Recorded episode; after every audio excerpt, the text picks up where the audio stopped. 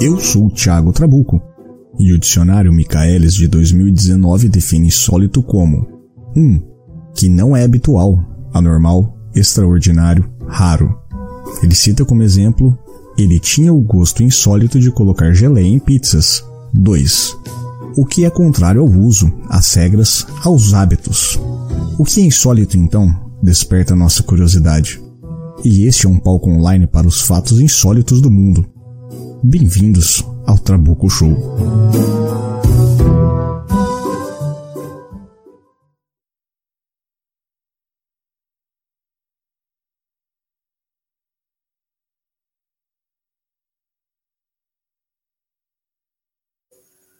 Acho que tá ficando uma marca registrada já. Eu esqueci de cortar de novo a vinheta.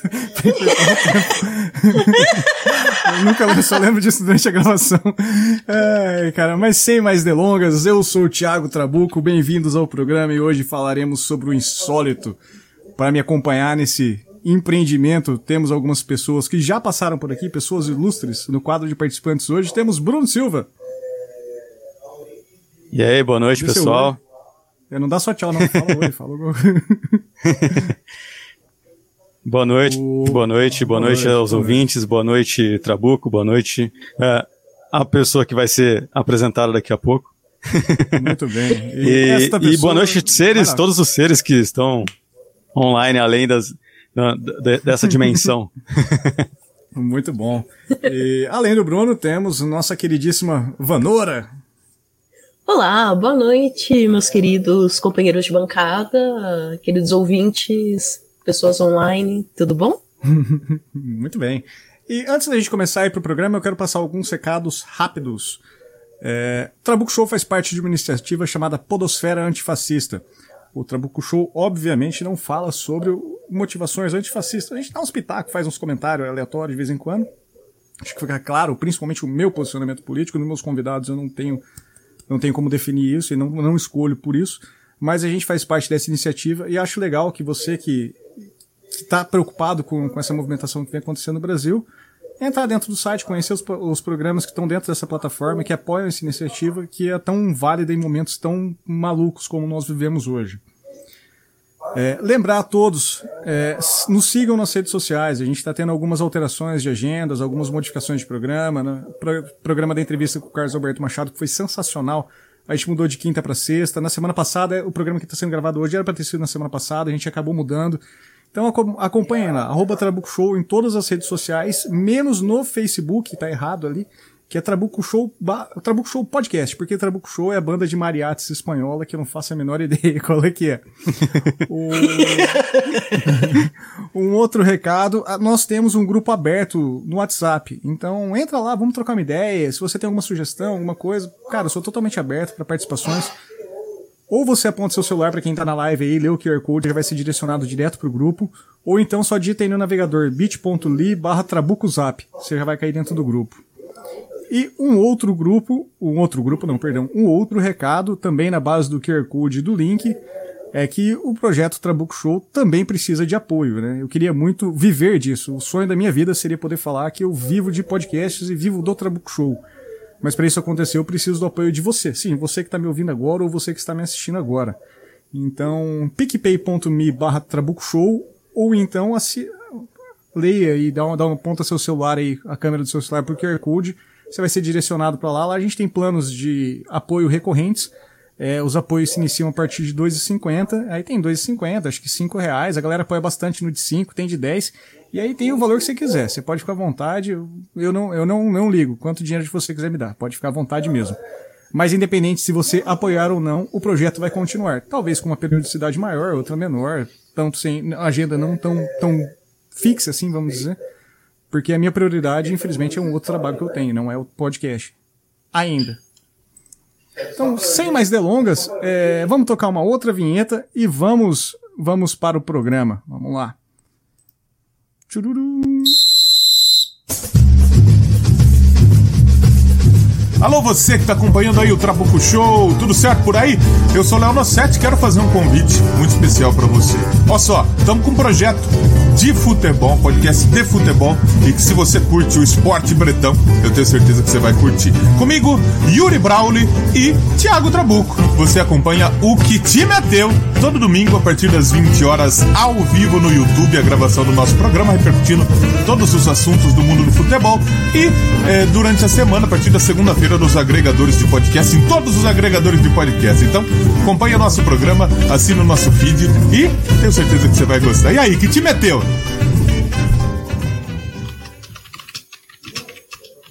Muito bom, para quem gosta de futebol, todo domingo tem um programa à noite, a gente faz ao vivo no YouTube, no mesmo formato mais ou menos que o do Trabuco Show. E comigo estão Léo Nossetti, do Doublecast, e Yuri Brawley, do Mongecast. A gente fala sobre o planeta bola e tá, tá bem legal mesmo, tá bem divertido. Queria mandar um salve para as pessoas que estão chegando na live aí. Nossa querida doutora K. Borges, lá do, direto do YouTube. O Jim Duran, que chegou pelo Facebook. Aí, Jim, um salve. Quem mais tá aqui? Luciano Dias chegou, deu um, deu uma boa noite a todos, respondi errado.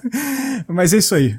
Vamos lá, vamos para a pauta, vamos começar o programa. É, o programa de hoje, a gente começou, a ideia inicial era falar sobre lendas urbanas. A gente está em semana de, de Halloween, né? Vai começar todo, toda semana do Saci, aquele brigueiro nacional, nacional. É, então eu comecei a pesquisar sobre várias lendas urbanas, assim, sobre o, o, Brasil tem, tem, muito, tem muita cultura rica, muita coisa legal. Acho que toda cidade tem a sua história. Inclusive eu queria deixar aqui, eu comecei a fazer um do programa dessas lendas, é, eu acabei achando uma da minha cidade que eu não fazia a menor ideia que existia, de tão legal que é isso. Eu descobri que numa cidade próxima a minha, aqui até no, no, texto que eu achei na internet, falava que era um bairro, que é a cidade de Paysandu, mas já é cidade já. E lá tem um cemitério, que é um cemitério dito cemitério indígena mesmo, de pessoas que ou indígenas, ou até de indigentes que foi. E dizem que o local é amaldiçoado. E a galera fala, não, passa lá e taca pedra, os negócios. Eu falei, não, gente, para com isso. Mas que horror! E, é, e minha mãe trabalha perto do, do lugar, assim. Eu falei, mãe, e ela é, é, gerente de frota, então ela trabalha com muito caminhoneiro ali, todo o pessoal que mora na região. E caminhoneiro conhece história pra caramba, né? Eu falei, mãe, você, você já ouviu alguma história assim, do tal região? Ela falou, nunca, eu nem ouvi falar. Eu falei, pergunta pro pessoal aí da base de, de combustível aí, do, dos caminhoneiros, o que, que eles já viram. E tem uns par de, de motoristas falando, não, eu nem passo com o caminhão ali, porque é meio que caminho pra ir pra base. Porque se eu passo com o caminhão ali, vem pedra voando de dentro do cemitério, os negócios. Eu não sei se é criança que fica lá dentro jogando, mas assim, são várias histórias. E tenho certeza que na cidade da Vanora, na cidade do Bruno, não sei se os dois estão em São Paulo. O... Se tiver também em São Paulo, tem coisa pra cacete, assim. Tem história do Castelinho, do Castelinho que eu acho maluquíssima, que valia um programa só ela. Então eu acabei achando várias coisas, vários, vários itens, assim. A, a própria Ana, a Lady Sif, ela mandou, mandou para mim para falar do, do túmulo da Maria Gilda, que é o túmulo que enche de água Inicialmente eu comecei a fazer esses textos, começar a buscar. Mas como a gente está na semana do Halloween, que eu falei que é o dia, o dia das bruxas, né, que a gente chama aqui no Brasil, eu achei justíssimo eu falar sobre bruxas. E acabei encontrando duas bruxas brasileiras maravilhosas, com duas histórias assim sensacionais. E eu queria começar com alguma delas. Antes de começar, vocês têm algum, alguma coisa para falar sobre lendas locais? Tem alguma coisa interessante para pôr?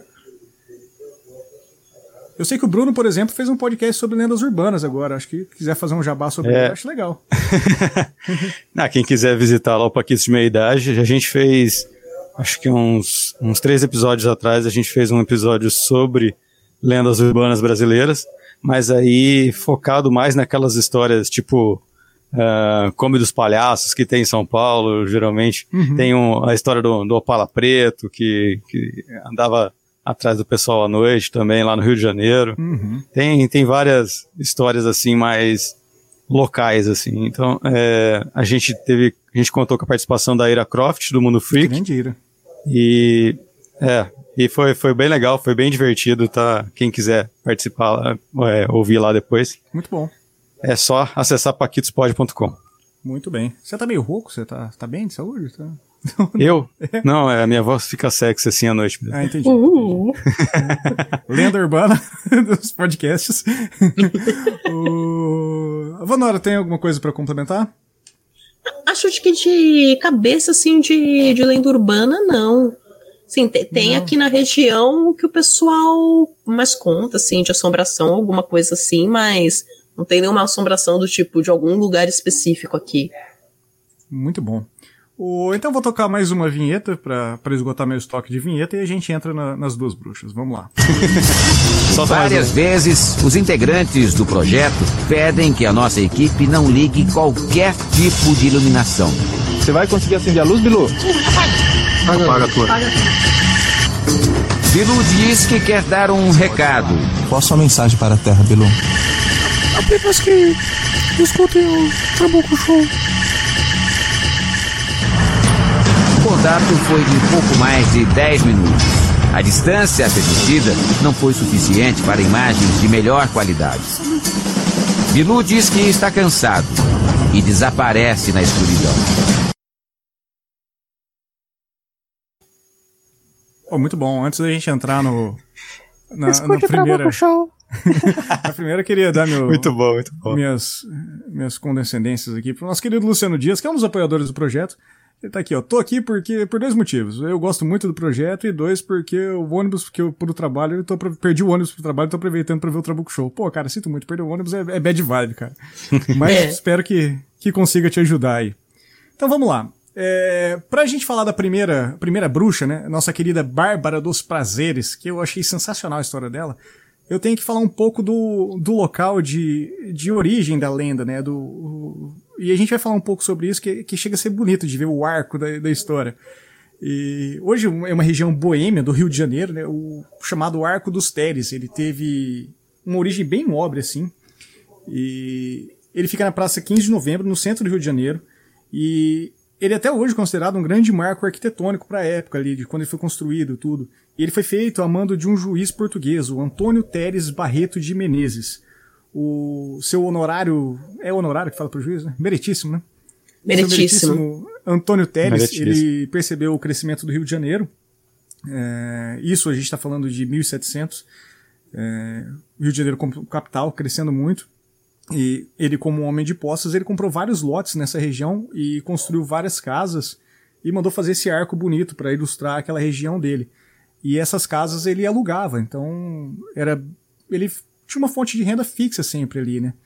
E no ano de 1790 é, aconteceu um incêndio na região ali e acabou destruindo basicamente tudo que ele tinha. Então tudo que, que era uma região realmente nobre e bonita da cidade acabou se reduzindo a pó. Sobrou só o arco e alguns barraquinhos ali, algumas coisas. E essa região, ela se desvalorizou muito e começou a ser o lar de muitas prostitutas, usuários de drogas que existiam na época, alguma coisa, e futuramente o lar da nossa personagem de hoje, né? O... A nossa personagem Maria Bárbara, Maria Bárbara dos Prazeres, é... conta a lenda que ela emigrou para o Brasil junto com o marido dela em busca de oportunidades melhores de vida. Mas tem uma segunda versão da história que eu prefiro muito mais, que diz que ela e o marido vieram pro Brasil porque a Bárbara assassinou a irmã dela envenenada porque ela queria o marido dela. Então ela foi lá, convenceu o marido da irmã. Coisa leve, né? É, coisa leve. E matou a irmã. e aí fugiram pro Brasil. veio de boa. É, não tem exatamente a data que ela veio pro Brasil. né? Tem muita. Existem muitos documentos e registros oficiais de polícia e tudo. A gente vai falar alguma coisa um pouco mais pra frente. Mas ah, se especula que isso aconteceu entre 1760 e 1785. Que, e que falam que a Bárbara, na época da imigração, ela tinha apenas 18 anos. Ou seja, uma, uma jovem mancebinha, né? Já tinha aí um assassinato nas costas, uma traição com- em família. Pô, já. É, nessa época aí, pra ir pro Rio de 18 Janeiro, anos né? era equivalente a 40 anos de hoje, cara. É, a galera já tinha cinco filhos, já tava no segundo Ah, casamento. Isso aí. Ah, sim, já, já tava com. O sol já tava estourado já a pele, já tanto da enxadada no chão. E ela começou bem, assim, com o pé direito, né? E uma característica marcante dela, que era uma jovem que tinha uma beleza extraordinária, estonteante, atraía olhares de todo mundo e paixões por onde passava. Uhum. E com certeza ela se aproveitava disso, né? Sim. E daí que, como a gente diz, né, que se a gente cuspir pra cima cai na testa, ela acabou provando, né, do doce veneno do escorpião. Quando ela conheceu um negro liberto que mexeu com a cabeça dela e ela teve um relacionamento escondida do marido. E assim, né, naquela paixão, aquela volúpia toda, ela queria porque queria continuar com ele, mas o marido tava ali atrapalhando, né? Sim, é a função do marido é atrapalhar, né? Eu faço isso já. É, trabalhando a marmita ali, né? É. Se não atrapalha, tá fazendo errado. É. E ela assassinou o marido a punhaladas. Isso aí, E foi viver fugitiva junto do amante. Seu segundo assassinato. Que maravilha. Mas não, deu, é, mas não deu certo, né? Não. Porque daí ela viu que o rapaz ele era muito seduzente com as outras mulheres, então ele tinha cada lugar que ele ia, ele arranjava uma outra mulher, né? Ela não ficou muito feliz com isso, né? Eu E que ela ainda que ela não era a única sustentava. filial, né? Ele. É, não, não, não era. E ela com sustentava acho a medo, casa, Ela né? falou assim, caralho, ela matou o marido, vou ficar com ela, né? É. E aí imagina, a mulher sustentava a casa, o cara corneando ela. E ela falou, bom, talvez tenha sorte no jogo, né? Então assassinou ali o seu segundo amor e partiu para abraço, né? Sim, é, é justo, né? E ele não é ex-morto, né? Então, É, ex-bom e ex-morto, exatamente. E, e assim, o, com dois assassinatos, nas três, né, no caso. mas Três, Dois, de fato, mas o terceiro meio contestável. Eu gosto de contar três, porque a história fica mais legal. É, Ela vivendo, ela já saiu fugida do, do- de, de Portugal para o Brasil. Ela casou aqui no Brasil, assassinou o marido, ficou foragida. Imagino que ela devia estar usando outro nome, alguma coisa. Depois matou o amante, né? Segundo assassinato. Então ela não tinha. Ela tinha que viver na margem da sociedade, ela tinha que se esconder. Ela não conseguia emprego fixo, nada, porque ela estava sempre oculta, né? Ela não podia se revelar, porque senão ia dar ruim, né? E a solução que ela acabou encontrando para sobreviver, no caso, eh, foi usar do, do seu belíssimo corpo, né? Então a Bárbara ela começou a se prostituir. E o local que ela escolheu para prostituição foi a região do Arco do Teles. E foi o cenário ideal, assim, né? Porque tinha dava abrigo para todo mundo que ficava à margem da sociedade, como a gente disse. E durante os próximos 20 anos ali, ela acabou exercendo essa profissão de prostituta no Rio de Janeiro. E essencialmente nessa região, e foi de lá que deu a origem do nome dela, né? Quando a gente fala assim, Bárbara dos Prazeres, e fala que ela é prostituta, fica muito fácil fazer uma relação, né? Mas não tem nada a ver o negócio. E eu achei até interessante isso, porque quando eu comecei a ler a história, eu achei que era por isso o nome dela. Mas ah, Bárbara dos Prazeres vem porque embaixo do arco que tem, quando, quando você pensa em arco, é literalmente um arco. Depois eu vou ver se eu consigo colocar uma foto dele aqui na tela pra gente. E É tipo o arquinho do de- triunfo pequeno, não é? Isso, é, exatamente. E tinha a imagem de Nossa É um arco sem Prazeres. É, um arco sem triunfo, isso aí. E ela ficava bem embaixo desse arco, e então ela adotou a Nossa Senhora dos Prazeres como sua protetora, e por isso veio o nome Bárbara dos Prazeres.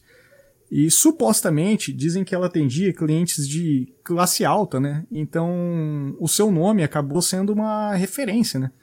Porque vinha toda, toda a nata da sociedade atrás dessa jovem bonitinha. E ela acabou entrando na, na prateleira legal dos contos urbanos do Rio de Janeiro, né? E eu acho que só isso já daria um- uma ótima história de lenda urbana para ficar fixada assim na história do, do Rio, assim, entre tantas outras de perrengues, de vida e tudo mais.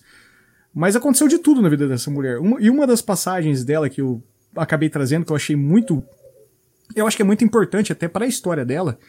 É, ela, dentro da profissão de prostituta, ela seguiu os passos da maioria das, das prostitutas do Rio de Janeiro daquela época. Tava tendo a, a batalha da Cisplatina, né, da- na província da Cisplatina, onde hoje é o Uru- o Uruguai. E ela acabou rumando para lá para acompanhar os soldados brasileiros. A guerra durou de 1825 a 1828. E ela ficou lá trabalhando, né? Enquanto os soldados também trabalhavam, obviamente. E lá ela teve uma, um infortúnio na vida, né? Ela teve, ela contraiu varíola. E durante a, enquanto ela pegou a varíola, né? A varíola ela deixou marcas seríssimas no corpo dela. Pra quem não sabe, a varíola ela deixa, como fala, deixa algumas Deixa umas cicatrizes, deixa cicatrizes. algumas marcas, né? É. E ela, eu até, eu até coloquei aqui que eu achei que ela ficou, deve ter ficado parecendo tipo Adam do Dark. Não sei se vocês assistiram Dark. E, sim, sim. e é, ficou todo deformado, né? Então, pra quem trabalha com prostituição e é reconhecida por ter um, um belo corpo, não, não é uma boa, uma boa ideia, né? E Ainda mais o rosto, né? Que acaba Ainda sendo cartão de visita, né? Exatamente. O que tem embaixo do vestido, ninguém, ninguém se importa, mas o rosto é. Ainda mais naquela época, né? Então. É. É. E não Naquela época lá, a portuguesa que vinha pro Brasil e não tinha bigode já era considerada bonita. já já. era lucro, né? O... e não bastasse ainda só isso, é, além do rosto desfigurado, um pouco tempo depois, atendendo nas ruas, já de volta do Rio de Janeiro, ela acabou contraindo lepra. E durante o desenvolvimento da Caramba, a doença... mulher era um imã de, de É, doença também. É, matou três, né, cara? Chama karma isso. e Exato. durante, durante o desenvolvimento da lepra, ela ganhou um apelido novo, que eu achei bem legal também. E tem alguns re- registros de vários historiadores, eu acabei pegando um livro do, sobre lendas urbanas cariocas, e o nome do livro do autor tá escrito só Ribeiro, só. Eu fiquei muito puto com isso, porque né, Ribeiro vai, vai cagar, né, cara? O editor dele tava de sacanagem. Né? publicado em 1958 e ele cita assim: Suas orelhas incharam e os lábios grossos corroídos e deformados pela doença deixaram ver dentes pontiagudos e gengivas sangrentas, que davam à sua fisionomia uma estranha ferocidade. Daí chamaram-na de Bárbara Onça. Cara, pensa, de Bárbara dos Prazeres pra Bárbara Onça. Essa mulher deve ficar Caramba. e com isso ela acabou perdendo o seu seu estrelato, né, na- no mundo da prostituição, né? Porque quem que quer ir atrás da Bárbara Onça, né, com, com dentes caninos pontiagudos e gengiva sangrenta? Que já não era mais uma moça jovem, né? Porque já tava Não. mais de 20 anos trabalhando aí. É, eu confesso que quando eu vi essa parte eu imaginei Exato. o Gollum, assim, sabe? Ela virou o Gollum, alguma coisa, sabe? E com isso... Coisa parecida. É, coisa parecida. Com isso, obviamente, a- o ramo de prostituição foi por água abaixo, né? E já que era a única fonte de renda dela, ela precisava recorrer a algum tipo de coisa, né? E ela, como uma pessoa correta, ela buscou ajuda no ocultismo. E ela consultou todo tipo de ocultistas que existiam no Rio de Janeiro. Ela foi desde os famosos negros do, do Morro do, do Inheco, né? Os, o- uma região de muitos, muitos escravos, alforros e tudo. E hoje é conhecido como Morro do Pinto, no Rio de Janeiro. Não sei por que esse nome. Não quero fazer relação entre negros e, e pinto, algum, nunca. E ela recebeu desse, desse- dessa população é, instruções para inicialmente se banhar em sangue borbulhante de cães, gatos, cabritos e outros animais degolados por ela. Então o que que ela fazia? Ela matava os animais, fervia o sangue e jogava o sangue fervente na, na, na cara dela. Além disso, ela tinha que consumir carne de cobras, sapos e lagartixas. Obviamente, isso deve fazer muito efeito, né? E- É, e também naquela certeza. época, a gente tá entre 1700 e alguma coisa, entre 1700 e 1800, a medicina não era essa medicina que a gente tem hoje. Então as pessoas preferiam se Não, não muito tinha medicina mais. É, é, então, não, não tinha uma medicina, medicina tal. Então, assim, muitas vezes quem tratava Hoje de pessoas com, com lepra eram padres, Sim. É, era o pessoal da igreja, assim, não tinha muito o que fazer, eles davam ali um cuidado ali pra pessoa. Mas É, não, o que eles em procuravam 1700 Você muito. fazia faculdade, aí no final da faculdade o, o seu professor olhava pra você. Você quer ser o quê? Engenheiro, médico ou, ou, sei lá, doutor? Ou do- advogado? Pe- Pega o diploma É. e vai. Essa, essa é a profissão, tranquilo. Essa, essa não tinha muita opção. Então as pessoas elas se consultavam muito e durante muito tempo elas continuaram passando com os bezideiros, com os feiticeiros, porque era o que resolvia na época. Sim. Hoje a gente tem medicina e o pessoal tá negando, pô. É. é complicado. Imagina lá, né? E Né? uma outra instrução que ela recebeu do- de- desse grupo de feiticeiros foi se chicotear com feixes de ervas, das sete sangrias, que- as conhecidas. E mas ela não teve os, os resultados esperados, assim, vamos dizer assim, pro, pro tratamento, né? Ela ainda continuou desfigurada e tudo mais, não, não voltou a ser aquela bela senhorinha que ela sempre foi. E ela procurou um nível um pouco mais hardcore de, de ocultismo, vamos dizer assim.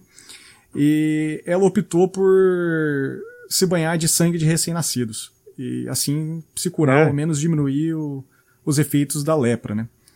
E É engraçado reza- reza- que você falando de, sangue de recém-nascido, você também tem o- uma história da Condesa de Bartori, que ela se banhava Uhum. no, no sangue das empregadas. As pessoas elas têm um negócio com esse do tipo, vou me banhar no sangue de, de inocentes pra ver se eu rejuvenesço, se eu fico melhor. Sim, tem o- a história do, do, do presidente do Paraguai, né? Na época da, da guerra do Paraguai e tudo, que ele. É, isso é registro oficial, tá? Não, não, é, não é nenhuma lenda, nada. É registro oficial mesmo.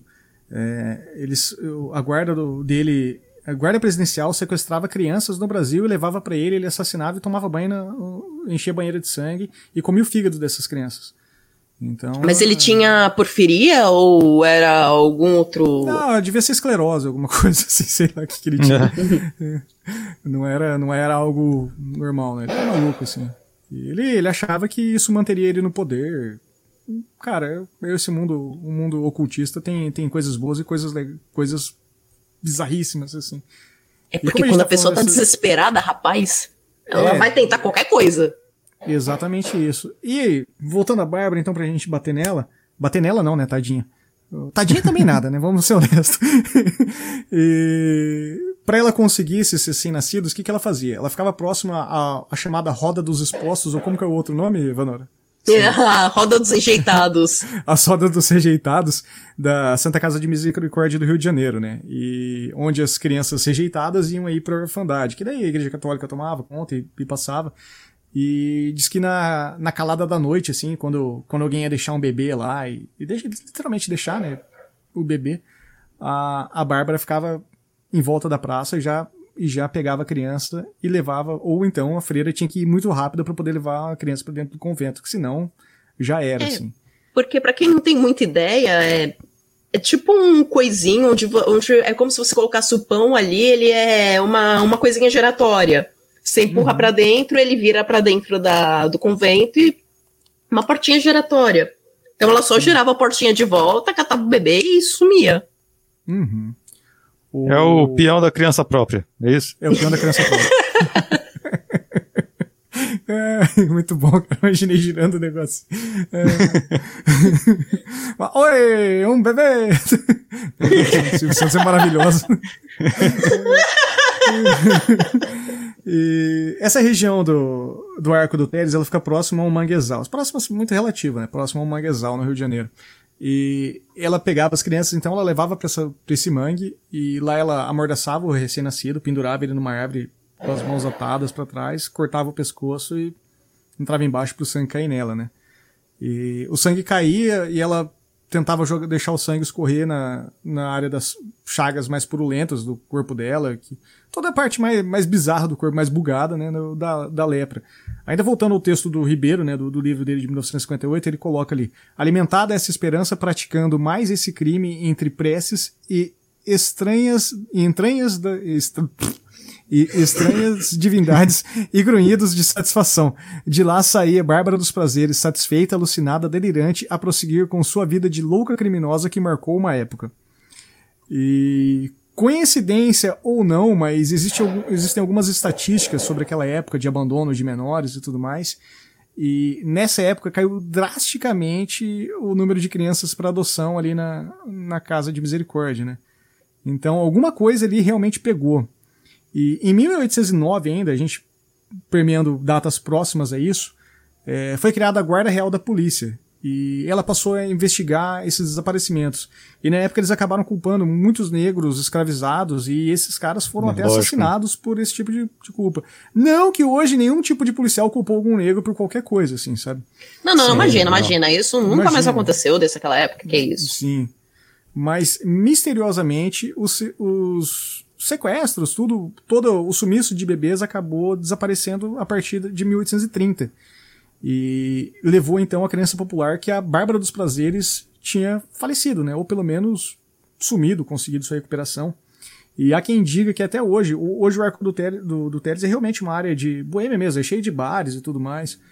É, e hoje ela está diz... com a gente, pode chegar mais. É, não, é. Há quem diz que quando Oi, os garçons cá, estão retirando as mesas, assim, no final da noite, escuta muitos gritos, assim, de uma mulher. E essa mulher é tida como a Bárbara dos Prazeres. Então é... é a, outro... Tem, tem mais dois ditados populares. Um deles, provavelmente, a gente ouviu, todo mundo conhece a historinha da Cuca, né? Que a Cuca vem te pegar. E reza a lenda que a bruxa vem te pegar, a história da bruxa vem te pegar vem da história do, da Bárbara dos Prazeres, que quando ela ia roubar os bebês, a, a mãe falava pra criança, ó oh, filho, você não fica na rua não, que senão a bruxa vem te pegar. E aí foi ficando a história e a crença da, do conto ah, da, da bruxa vem te pegar. Nossa, eu tô bad! É. Legal, né? Gente. Nossa, Legal. fascinante. ah, cara, é, é assim, é, é como eu disse, eu gosto muito de, de coisas esquisitas e gosto também do, da parte histórica, né? É, eu gosto muito da Sim, parte sim. histórica. E quando, quando a gente pega um caso desse, igual da Bárbara dos Prazeres, que tem N relatos de- desde guarda real. Cara, guarda, a polícia da guarda real. Tem, tem registros de caçar essa mulher, tem registros na, na Santa Casa de Misericórdia, registros na polícia, registros de um monte de coisa. Você não. Você começa. Puta, bicho. Isso aí deve ter acontecido mesmo, sabe? Alguma coisa tá. Alguma coisa bate muito aí. Tem muita coincidência na história, sabe? Então, eu, eu gosto e quis trazer casos assim, né? Casos próximos. Mas esse é o, Não, muito é a- a mais legal. pesada, né? Obviamente. Que- pra quem não, não ficar, precisa ficar até o final pra ouvir coisa mais gore. Você já colocou no começo, né? Porque agora daqui pra frente é mais tranquilo. A gente começou com uma historinha de Niná aí pra, pra galera pegar É. no trampo, né? O, queria dar boa noite aí também do meu querido José Castanhas Neto. Falar em advogado, né? Nosso querido advogado. Grande Neto. Grande Neto. Não vai dar! Vai dar! Não vai dar, Neto.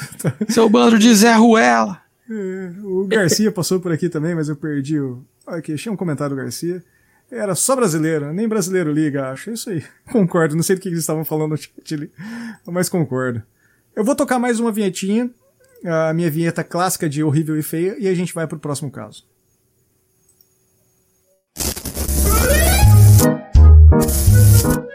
Fique ligado em tudo o que acontece no Trabuco Show. Siga nossas redes sociais: Twitter e Instagram em arroba Trabuco Show, Facebook Trabuco Show Podcast. Caso prefira, me encaminhe uma mensagem via WhatsApp DDD 44 número 99845600049 ou então simplesmente envie um e-mail para contato@trabucoshow.com.br. Fechei a câmera aqui que tava dando uns estalinhos na internet agora que eu toquei a vinheta e fiquei com medo de não Ficou só eu aqui. É. tá, tá representando bem. O... Eu queria mandar um recado pra quem tá ao vivo aí na live. Cara, se puder dar, um, dar uma curtida, um comentário aí, qualquer coisa. Comentário o pessoal tá comentando bastante, tá interagindo. Mas tenta dar, um, dar uma curtida aí no, no vídeo que me ajuda bastante. Quem não estiver seguindo o canal, ó, clica aí pra, pra seguir. Porque o. E ative o tem sininho. Essa... é, se puder, ative o sininho. É que o YouTube tem essa, essa métrica maluca aí. Eu tô começando a trabalhar essa hashtag dele. Então, quando alguém pesquisar sobre algo insólito, se tiver mais curtida, o canal tiver mais, mais seguidores, vai ser mais fácil da galera me, me encontrar. Por falar em encontrar, também vou dar um oi pro, pra quem acabou de chegar aí, Alan Benfica. Tudo bom, é vocês? Tudo bom, Alan? Tamo junto aí. Firmeza, irmão. O próximo caso, peraí que meu cachorro resolveu cavar aqui no piso aqui, tá fazendo uma toca aqui do lado. Ele tá prevendo já aí o que, que vai rolar e tá querendo se enterrar, enterrar a cabeça aí. Acho que ele fez seu, seu ninho. Seu ninho de alto amor aqui. O, o próximo caso é. Esse, é da, esse vem da- das minhas terras aqui, né? E antes de nós trazermos ele, eu queria colocar e posicionar vocês um pouco sobre o que acontecia no Paraná para provar que o Paraná é um estado muito bizarro, assim. E eu acabei pegando uma matéria do, do jornal Bem Paraná, porque caçando vários, vários casos, assim, eles fizeram uma matéria muito legal com vários, várias condensações, assim, desses textos. E eu vou trazer meio que a matéria na íntegra aqui, a gente vai falar um pouquinho sobre ela antes de entrar um pouco no, no caso da nossa bruxa paranaense. Então, abrindo aspas para a matéria e para minha interpretação dela, é, seguindo documentos históricos aí do, do Arquivo Público do Paraná, a devassa geral resultou na denúncia de duas mulheres, mãe e filha. O levantamento foi realizado pelo advogado Daniele Regina Gobeto de Araújo, professora da Universidade Federal de Paraná, a UFPR, e pesquisadora da Coordenação de Aperfeiçoamento de Pessoal de Pessoal de Nível Superior, o CAPS. E ela analisou para sua tese inédita de doutorado os processos contra feitiçaria em Curitiba entre 1763 e 1777, ou seja, tipo 15 anos de atividade ali de, de pesquisas e registro civil, registros públicos, né? É, nesse período, nesses anos, a cidade de Curitiba teve 560 processos, sendo desses 60 contra mulheres, todos nesse caráter de feitiçaria. Né, do- E isso do é chocante, geral, né? porque na maioria das vezes quem é mais acusado é a mulher e não o homem. Aqui é o contrário. Sim, exatamente. E dois desses casos em específicos foram por feitiçaria. O pessoal até comenta no texto que isso aí foi no auge do iluminismo, assim, né? E o crime dessas mulheres era atribuição das justiças eclesiásticas à igreja e comum à Câmara Municipal. Diz Daniele, todas processaram essas mulheres. E ela destaca que o escrivão da casa, o Antônio Francisco Guimarães, foi um dos quatro denunciantes das réis, e acusando elas de terem feito feitiços e pacto com o diabo. Dessas mulheres era uma mãe e uma filha. A mãe era Francisca Rodrigues da Cunha, ela tinha cerca de 60 anos, e a filha Luísa Rodrigues da Cunha, ela tinha 23 anos no alto do processo. Ela declarou 23, ter 23 anos. E... É, ela declarou, né? É, como é, toda mulher aí fala que tem 23 aninhos. Mas ela é que também bruxa, tem a... 230, assim, né? É, é, que também tem aquela coisa, declarou porque nessa época, entre 1700 e 1800, a gente não tinha, tipo, não, registro de nascimento, não, não tinha isso. Sim, sim. Então você tinha uma vaga ideia de quando as pessoas nasciam e quando elas morriam, uma bem vaga. Sim, e aquela história, né? Aí, a mulher, né? Aí hoje, hoje que a gente contar, tem. Né? O nego fala, então, se ela falar que tinha. Ah, é. sei lá, deve ter parecido Ô, 23, né? É, é, é, hoje que a gente tem registro tudo bonitinho, mulheradamente a idade, pô. Imagina aquela época. Não, mas eu minto também. Mas na verdade eu minto porque eu não sei fazer conta, mas, cara. Eu nasci em 86, tô é, eu... Quantos você tem? Eu falo assim, eu tenho quase 35. Fica mais fácil. A né? minha barba aqui é porque deu uma geada aqui hoje de manhã. É, não entendo. E aí, é, o... também tô com 24. É, de boa. é, essas mulheres, elas eram de origem indígena, elas eram da nação Carijó, e no dia do julgamento elas estavam até descalças, né? E o marido e pai das acusadas de feitiçaria, de acordo com o processo, ele era escravo do hospício. Eu não sei o, o que nível o cara chega a ser de escravo do hospício, ou seria, seria o que aconteceu, né? Faxineiro. É, né? pois é. é. E uma outra denunciante para esse caso, a Romana Álvares Teixeira, falou que elas tinham matado o marido dela com um feitiço e seduído, seduzido juízes para poder escapar do processo. E ela também, elas também teriam sacrificado alguns bichos e aleijado uma pessoa, segundo conseguiu levantar aí a, a pesquisadora Daniele. E uma das curiosidades desse processo é que foi chamado um feiticeiro do povoado de Ponta Grossa, beijo pro Danilo do Doublecast, que toda vez que a gente fala do, do operário de Ponta Grossa na segunda divisão, ele se morre de rir, ele não, não consegue segurar a maturidade dele. e, que, e um abraço para Rio das Pedras. É, abraço para Rio das Pedras. Esse feiticeiro de Ponta Grossa, então, ele confirmou que o homem realmente morreu vítima de um feitiço. Só que, no entanto, ele fugiu antes de pronunciar no julgamento. Provavelmente porque no alto do julgamento ele provavelmente deveria ser preso também por praticar feitiçaria, né?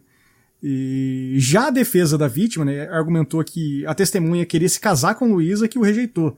Então ele ficou muito puto com isso e acusou ela de, de ser uma bruxa, né? E uma outra justificativa apresentada para pedir a absolvição dela foi que as César haviam recebido educação católica. Então, já que elas receberam educação católica, obviamente elas não iriam praticar bruxaria, né?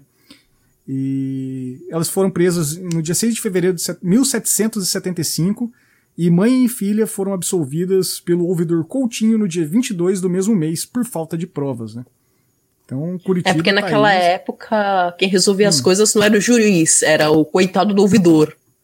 Isso. Ah, sim. E, né, naquela época não, não, não, se tinha nada aqui, cara. Acho que era, chegava tudo em, Para, em Paranaguá, onde era Dom Pedro ainda, a cidade, e não, não tinha nada. Se Paranaguá hoje não tem tanta coisa, e que é um dos principais portos do Brasil, imagina em 1700, né?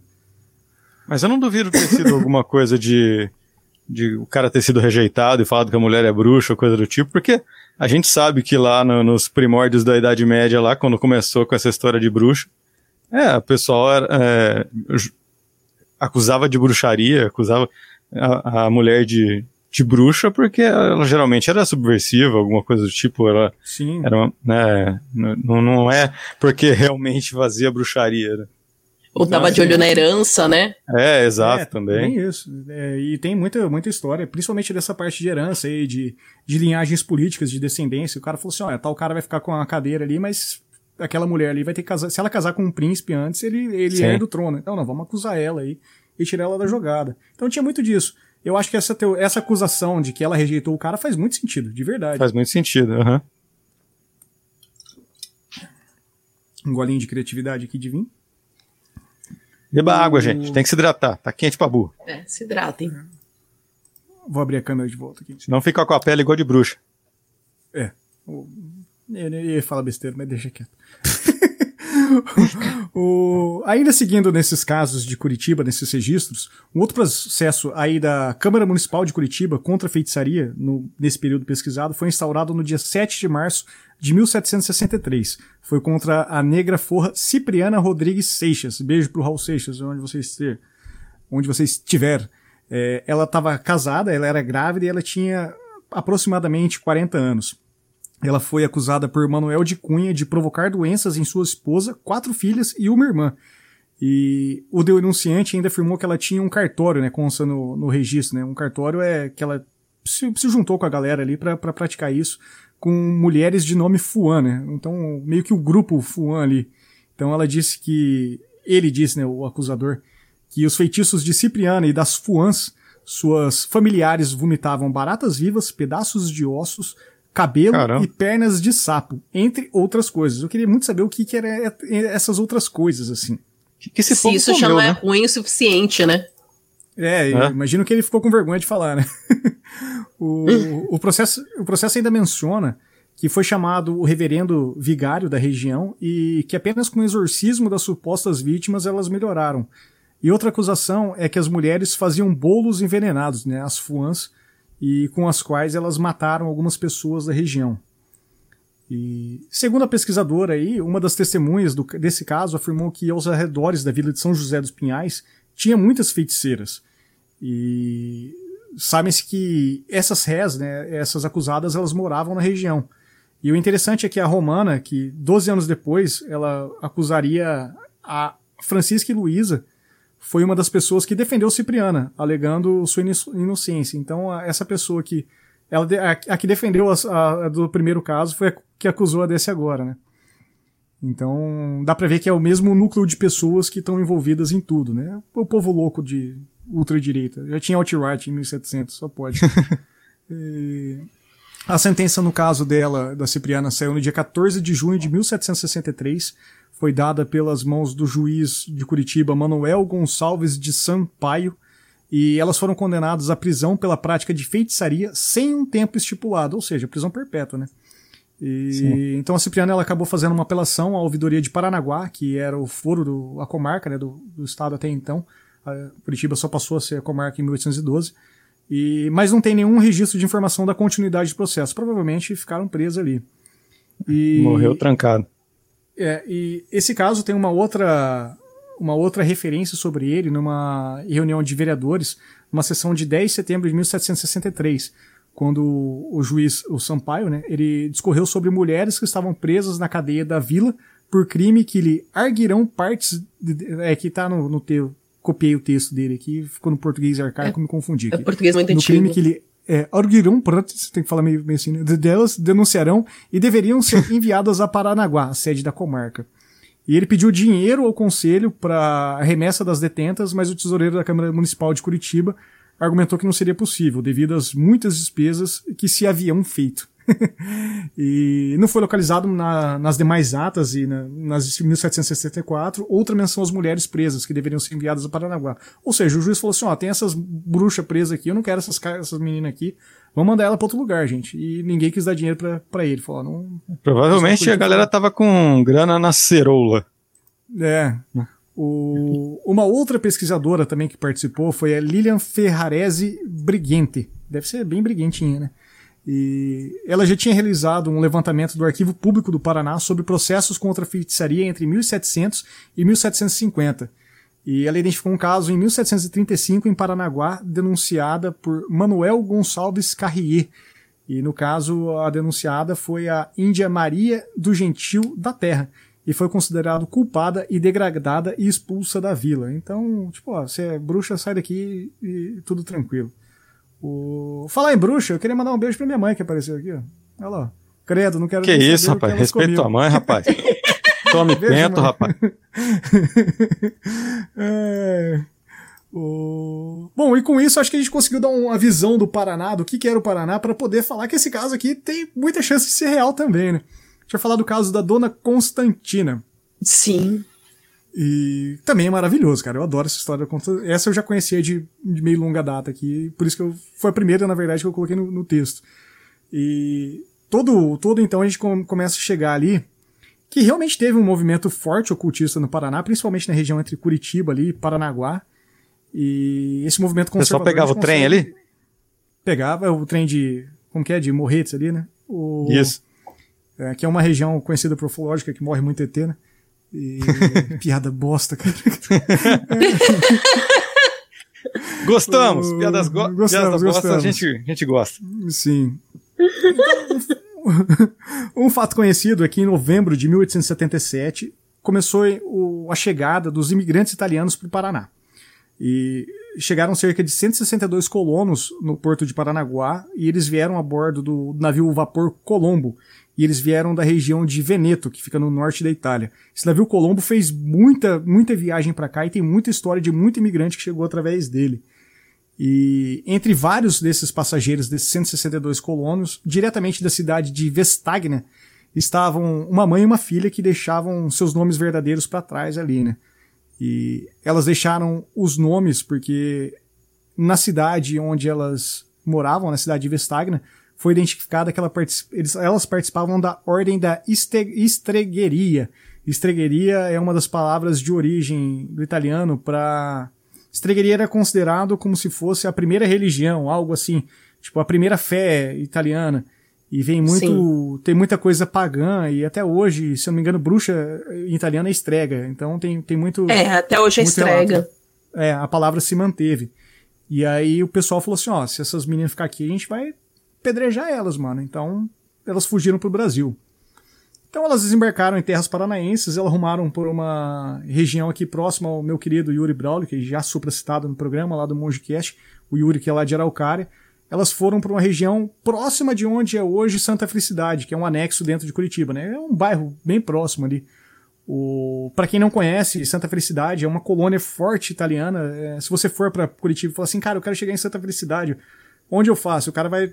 Tem, você tem 5% de chance do cara te apontar o caminho certo. As outras 95% é que Curitibano é meio chato mesmo. Ele fala assim, ah, vai pra lá, vai. Em vez de ir pra direita, vai pra esquerda. Vai, vai, vai vai, vai, certo. É, Já aconteceu Hoje em dia não chega em lugar nenhum, cara. No Brasil de 2020 não tem felicidade. Acabou. Mas o, se você quiser comer uma comida italiana e perguntar pra qualquer, para qualquer curitibano, ele vai te indicar para ir pra lá. E Santa Felicidade é conhecida por seus vinhos, e muita, tem muita tradição italiana ali, né? E em lá nessa região ali, ambas trabalhavam na lavoura. E a jovem Constantina, ao contrário da sua mãe, ela ficou muito assustada com a forma que elas fugiram.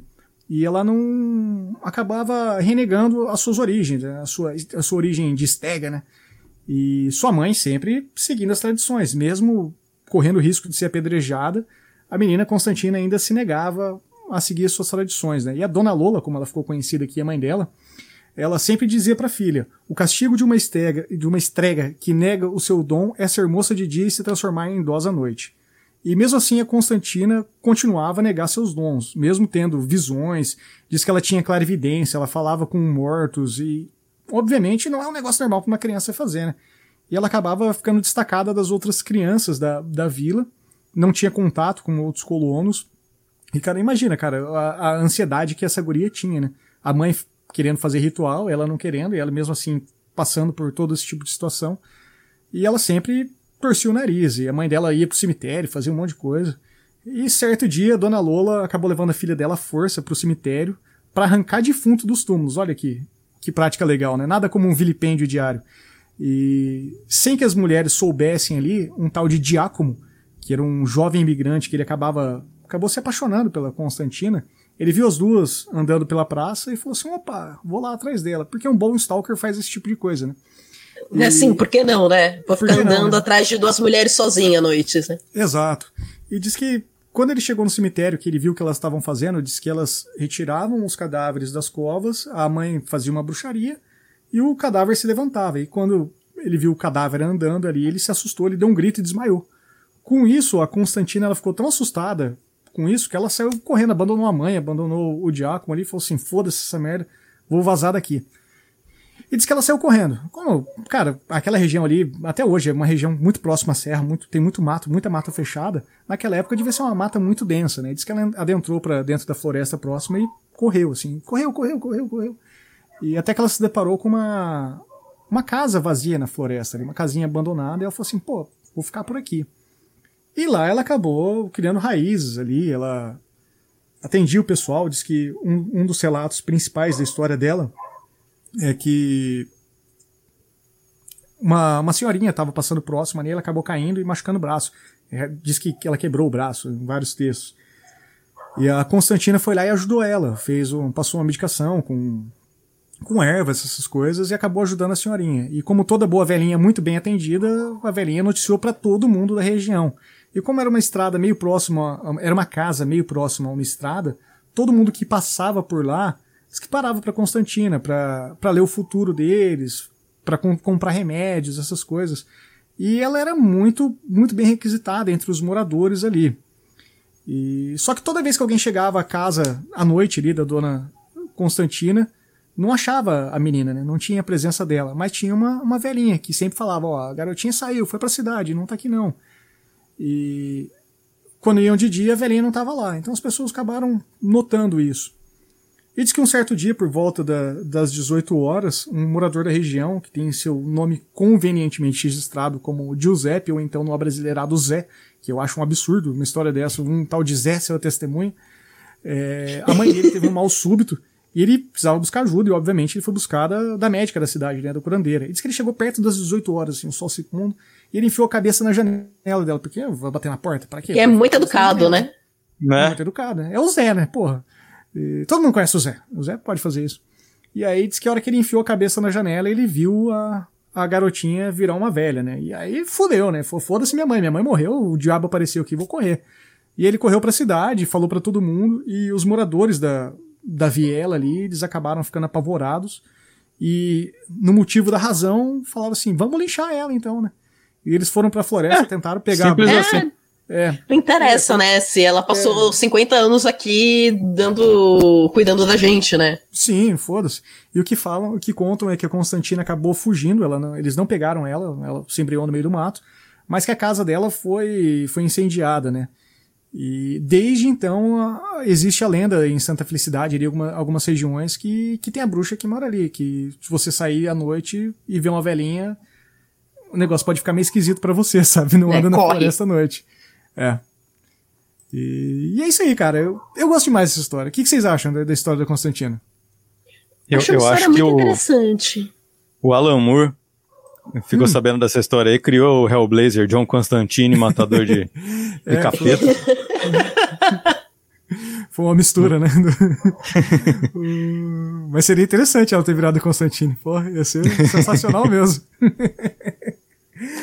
O... Bom, pessoal, acho que é isso. Acho que a gente conseguiu dar uma. Consegui dar uma introdução legal dessa história pra gente trazer. Trouxemos dois relatos bacanas. É... Dentro de lendas urbanas tem muita coisa pra gente falar. Eu ainda vou me comprometer a falar de várias coisas, como eu citei no programa, que a própria Ana passou, alguns ouvintes passaram algumas coisas. Eu quero falar do túmulo da Maria Gilda, quero falar de muita coisa. E, só que eu tenho uma, uma, um compromisso de o podcast ter um, um, tempo meio, meio limitado, assim, de, de uma hora, algo próximo a isso sempre. Então a gente, o podcast, o texto foi formatado para a gente ter mais ou menos isso. Então eu queria deixar um agradecimento para os meus amigos que estão aqui. E na ordem do vídeo aqui, tem a Vanora, tá desse lado aqui.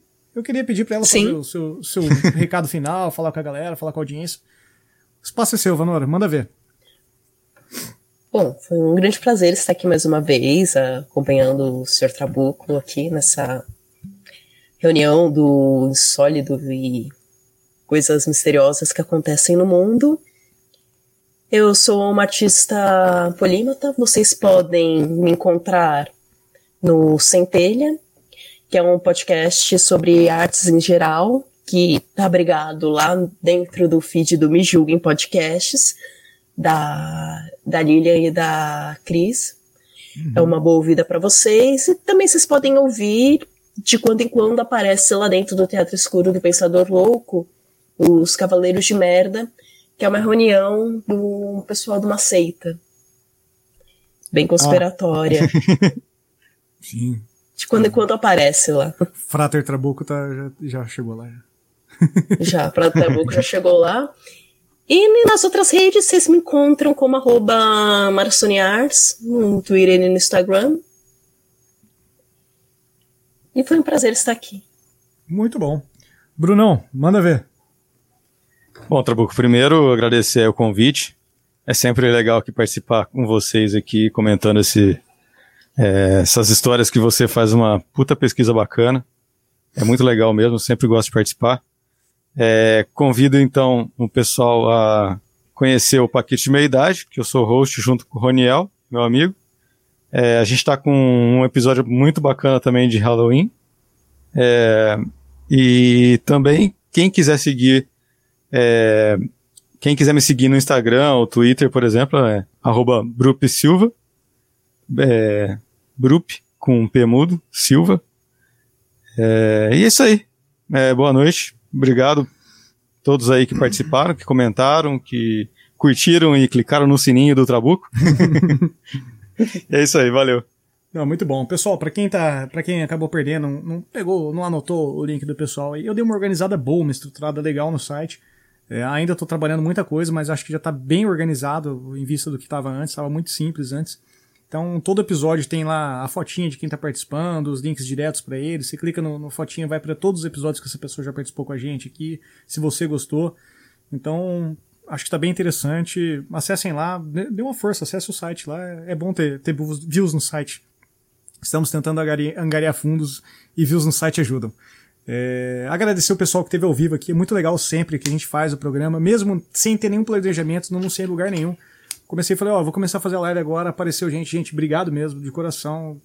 São vocês que fazem isso aqui tá acontecendo, além de do, de quem tá gravando comigo aqui, o Bruno, queridão, puto comigo, com o Corinthians perdendo pro América também, tenho certeza. Ah, pelo amor de Deus, cara. Vanor não nem falar. Vamos chamar essas é. bruxas aí pra dar um jeito na galera lá, tá foda. É, por, por falar em futebol, convido novamente todo domingo que te meteu, o programa tá sensacional, cara, a gente teve participação da galera do Crazy Metal Mind domingo passado, então tá, tá bacana mesmo, gente. É, e é isso aí. Valeu, pessoal. Obrigado por, pela companhia e até o próximo programa. Tchau. Tchau, tchau. Serando Broadcast.